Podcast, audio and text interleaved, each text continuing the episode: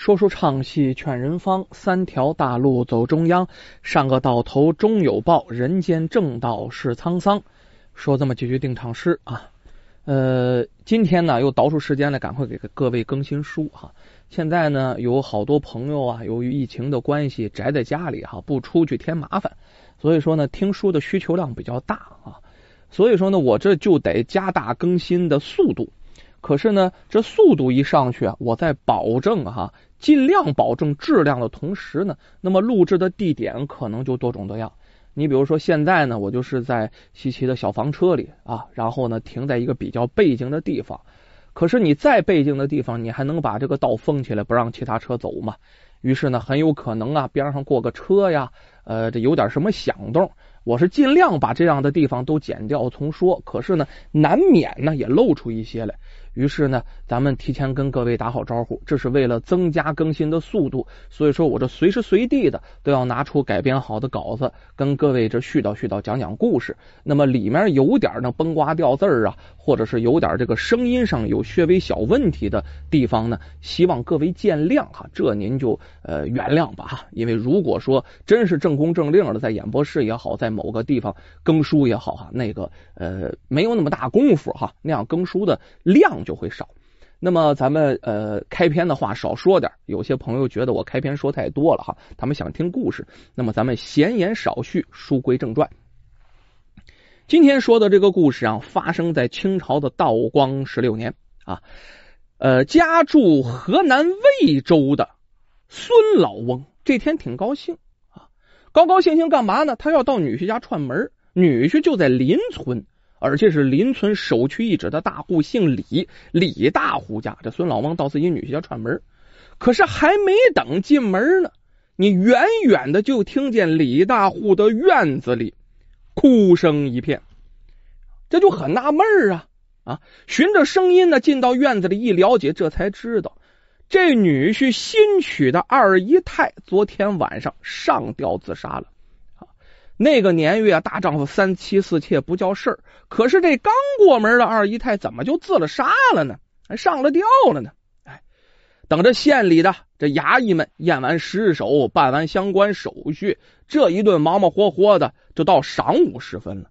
那能不留人吃顿饭吗？李大户也是个场面人，跟这些衙役们也都熟。于是呢，留下衙役和帮忙的乡亲，开了可是几桌，然后在家吃饭。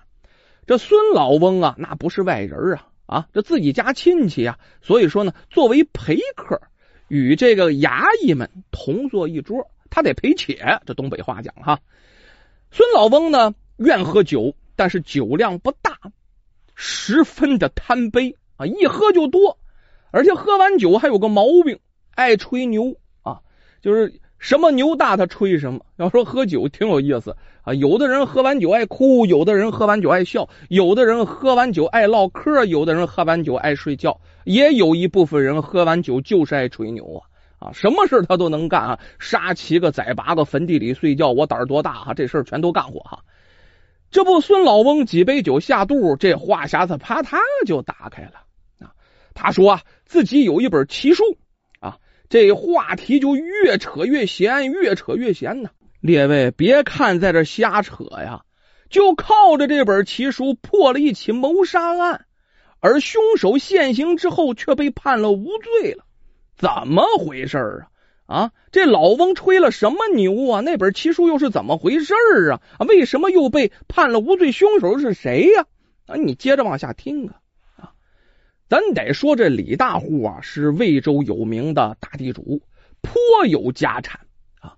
但是呢，体弱多病啊，年近五旬了呀，膝下没个子女。夫人孙氏刁钻老辣，李大户早年呢曾经几次与那个侧妾，这孙氏横拦竖挡啊，就是喝药上吊也闹个没完。这李大户倒是个体面人，不希望家里闹出什么丑事来哈。哎呀，时下自己年事已高，于是呢，慢慢的就打消了这个念头了啊。但是呢，对着孙氏的阻拦，可是心有余悸啊，就是肚子里做了劲儿了啊。呃，于是找来呢这个宗族的人写下字据，说自己死后把所有家产留给侄子。这孙氏一分钱呢你也别想得到。我这不绝了后了吗？你想得我的家产，这可不行。这是对孙氏有点恨意。这一下，这一招可挺狠啊！这孙氏傻了眼了，回到娘家跟这爹娘哭诉。这孙老翁虽然是个乡下人，但是啊，读过私书，通情达理。他对女儿劝呢：“这丈夫啊，要求纳个妾不算过分呢。啊，你随了丈夫心愿得了，而且你并无所出啊啊！何况这李大户也就你丈夫体弱多病，就那个妾，他就能生育得了吗？”啊何况纳妾之后，这李大户一高兴，肯定得改主意，收回字据。好歹孙氏一门，就咱们家还可以继承点产业，否则你老无所依，晚年一定是凄苦的。这孙氏一听啊，父亲说的有道理，听从父亲的劝说，一改常态。这一下给李大户是四处张罗纳妾之事！啊，孙氏有一个远房的姑姑啊，在临县住。早年呢，家境还是挺富裕的啊。可是姑父死后啊，家道中落了。老话说呀，“福无双至，祸不单行”啊。这家道中落了，更不幸的是，他大表弟成大有这么一回贩运土产，翻了船了，葬身黄河呀！啊，赔了借来的本钱，还搭上一条人命啊，更使得这姑姑家呀。家境窘迫，生活雪上加霜。无奈之下怎么办呢？打算把这这个成大的媳妇儿啊给卖掉。这媳妇儿姓赵，赵氏啊，以此呢偿还所有的欠债。这外边还欠着饥荒呢。这赵氏今年三十岁，婚后呢也未生育。她和程大呢很有感情。丈夫死后啊，宁愿终身守寡，也不愿另嫁主。这孙氏得知此事之后，赶忙赶到程家去，以丰厚的彩礼，非要将这弟媳赵氏嫁给李大户为妻不可。这赵氏当然是百般抵抗了，但是小胳膊拧不过大腿，只好呢嫁到了李家。但是来了之后啊，没说嘛，她跟自己的前夫啊感情特别深，始终是怀念前夫，终日以泪洗面。结婚不到两个月，本来身体胖胖大大的，挺丰腴的模样，你现在再看呢，可以说是骨瘦如柴。这赵氏啊，思念前夫，整日郁郁寡欢，最后这上吊自杀了。这女婿纳了妾了。女儿将来的生活有保障了，可赵氏的自杀给满怀喜悦的孙老翁迎头泼了一头冷水。招待猜疑的时候啊，三杯酒下肚，他的老毛病又犯了啊！可今天的这孙老翁啊，话却直指在座的官差，这说话就没把门的了，大骂这仵作你毫无专业知识啊！这仵作就是验尸的验尸官，现在叫法医啊。这个死者自杀疑点那么多，你就这样草草的结案，无疑这叫草菅人命啊！啊，这说上瘾了，借着酒劲还谣言，我我我得到县县令那里去告你们去，去告你们去。前来查案的差役呀，根本就没有专业的仵作，县里仵作的编制早被县令挂虚名，吃空饷，中饱私囊了。负责检查的只是一个一般差役而已，学过那么几天中医，那跟这验尸查案完全是两回事。的确，这是个外行啊。这个所谓的仵作，在查案过程当中啊，按照这个常规询问了家属，询问了邻居，得到了证词，口径完全一致啊，说明死者得了抑郁症，上吊自杀，这不都在情理之中吗？啊，这很合理呀。如若是放到平常啊。这差役不会跟一个喝多了酒的老头一般见识，可是这不差役也喝了点酒吗？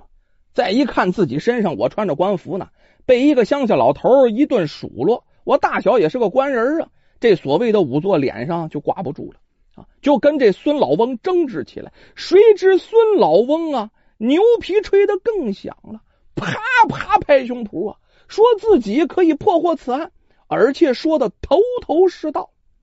这仵作就问他呀：“啊，你有何证据啊？”哎，孙老翁说：“从一部奇书上来看，这简直是岂有此理！”这仵作大怒啊，让这孙老翁你拿出那个书来做佐证来，否则你藐视官差呀，我得治你的罪。没想到这孙老翁借着酒劲一点不害怕，酒杯往桌上一蹲，当一蹲，随后一声：“你等着！”气哼哼的起身离座，扬长而去，跑得还挺快。这李大户他知道啊，岳父喝完酒爱吹牛这毛病多少年了，能不了解他吗？啊，于是呢，就给这仵作呀和这差役们呢说明情况，重摆酒宴，百般赔罪，每个人呢发了点红包，希望他们呢啊别跟这醉鬼一般见识，看在这红包份上，你们消消气儿。哎，于是包括仵作在内的所有的差役呀，这个也就没当回事儿。这都收了钱了，还能怎么着啊？哎，吃完了新上的酒席，抹了抹这嘴上的油，哎，刚要离开的时候，这没想到这孙老头啊，满头大汗，气喘吁吁的，还真返回来了，手里拿了一本书，往桌上一摔，在这儿呢。什么书啊？哎。这本书也不知道是孙老头哪淘回来的，书名叫做《洗冤集录》，是南宋的一个叫宋慈的人所写的法医著作。全书啊，对如何验伤、验尸、辨伤、检骨等五十三项内容检查方法都做了详细的描述。这不但不但是我国古代验尸断案的教科书哈，更后来被翻成了荷兰。英国、法国、德国等多国文字，在世界法医界都有举足轻重的地位啊！很多国家都把这宋词称为世界法医学的鼻祖，那得供一供的。这孙老翁就拿的是这本书，翻开这《洗冤集录》，指出这所谓仵作啊，忽视了几个致命的疑点。首先，第一个，如果是自缢，也就是上吊。则颈部勒处啊呈紫色，眼合，嘴开，手握，齿露；意在喉上，则舌抵齿；意在喉下，则舌多出。假如是假字意啊，则口眼开，手散，发慢，喉下血脉不行，痕迹浅淡，舌不出。意不抵齿，这是原文。而你再看赵氏的仪容，圆睁二目，张着嘴巴，貌似惊恐，手也是散开的，喉咙下部有淡淡的痕迹，舌头也没出来，这完全符合书上写的假字意的这个形态呀。第二，如果是真字意，则胸前有涎滴沫，就有痰。臀后有粪出，赵氏的裤子里并没有粪便残留啊，口中残留的不是白色唾液，而是黑色汁液。这汁液是什么？不能排除先服毒的可能。这是自己服毒，还是被人灌毒呢？这第三，假自缢的情况下，若外力绞勒喉下死者。则喉下衣衫领有黑迹，是要害处啊，闷气身亡的。这赵氏所穿衣服基本平整，唯独领处有明显褶皱。赵氏平常一向对着装一丝不苟，带有褶皱的衣服决然不会穿。领子上的褶皱，难道是生前被绳子勒过的痕迹吗？第四。这老头子滔滔不绝啊，接着说呢啊，假如是真自缢啊，则必然穿着鞋子登高上房梁啊啊！可赵氏只穿了一只鞋，另外一只鞋子不在房中，那只鞋子去哪儿了？会不会有遗失的可能？这孙老翁振振有词啊啊，长篇大论一番，令这仵作冒了一身冷汗。假如真如孙老翁所说，断错了案子，一旦家属上告，自己吃不了兜着走，饭碗都得砸了呀！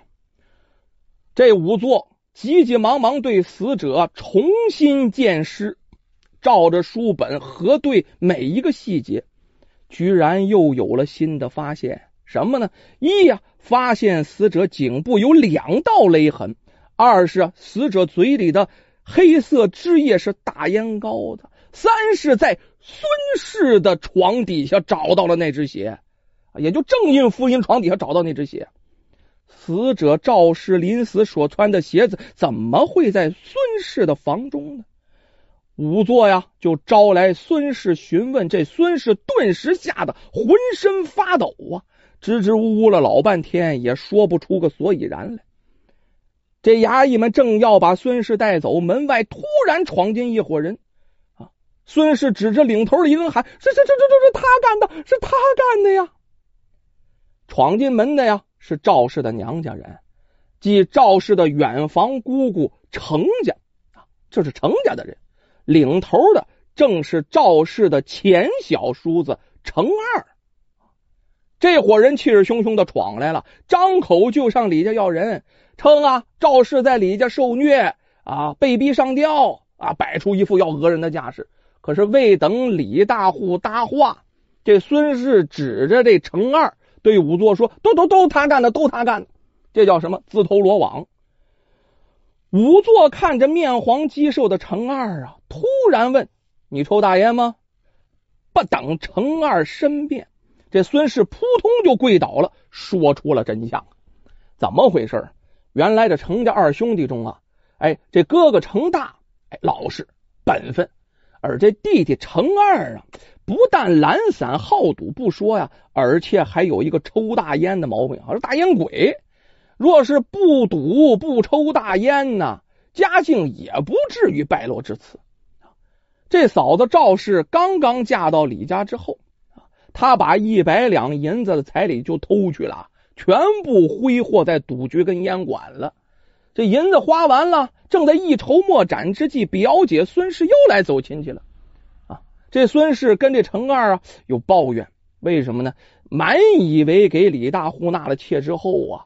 就会把那个不给自己那份财产啊，就那写的那字据，把那字据也就遗嘱给毁了。谁知道这李大户竟对字据这事只字不提，看来这个妾啊算是白纳了。李大户的万贯家产呢，这孙氏将来啊还是一文钱都拿不到。你说他能不懊恼吗？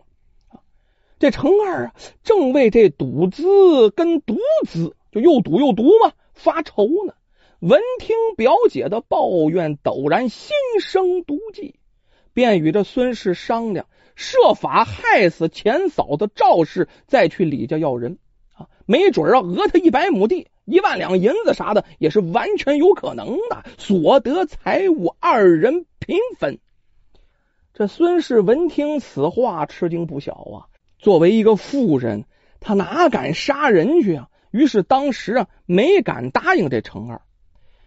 几天后啊，这程二潜藏在李大户家附近，趁李大户外出时，翻墙进入了李家，找到了表姐。得知李大户外出收租子，哈，等后半夜才能回来，便在天黑之后，待奴仆们都睡着了，他这就开始动作了。他首先呢。让孙氏把自己的前嫂子赵氏请到自己房中，也就孙氏的房中，强行给这赵氏灌了大烟膏子。但是担心赵氏在李大户回来之前不死，于是啊，一不做二不休，就把那失去知觉、已然半死不活的赵氏给勒死了。这勒死之后，他那头他的表姐孙氏已经吓得抖作一团了。他在这头啊，连说好话带吓唬的啊，让这孙氏帮忙。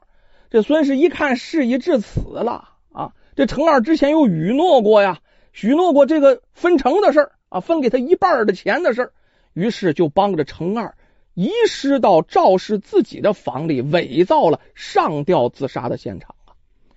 那只鞋不就是这赵氏临死前一顿挣扎蹬个的时候蹬掉了吗？搬尸的时候啊，这个被这程二啊。有点慌，稀里糊涂的一脚就踢到了孙氏的床底下，哎，被这孙老翁，也就孙氏他爹，这就发现了破绽，成了破案的重要线索。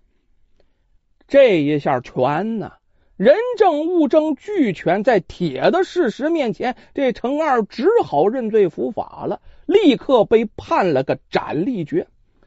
同案犯孙氏却被判了个无罪，这是怎么回事啊？对孙氏出手相救的是她的丈夫李大户啊，他看在岳父的面子上，这才大发慈悲。假如没有啊，这孙老翁酒后吹牛，拿出那本奇书，指出案件的疑点，那肇事自杀的假案，一旦坐实，自己不知道会被讹多少银两哦。这李大户啊，就给县令送去了重金进行贿赂。县令也有一怕，怕这仵作吃空饷的事儿啊曝光，给抖了出去，那脑袋乌纱帽那就没了。于是做了个顺水人情。在案卷中省去了程二许诺孙氏钱财分成的这个环节，改成了孙氏受胁迫无奈之下才帮程二搬运尸体。就这么一改，这孙氏就免受了刑罚。此后。这李大户又给了孙老翁一笔养老的费用，钱可是不少。但是有一个条件，他把这孙氏就休回了娘家。你这样恶毒的妇人是坚决不能留在我的身边。一个扑朔迷离的案子，就因为一个喝醉了酒而且熟读洗冤录的孙老头，而终于水落石出。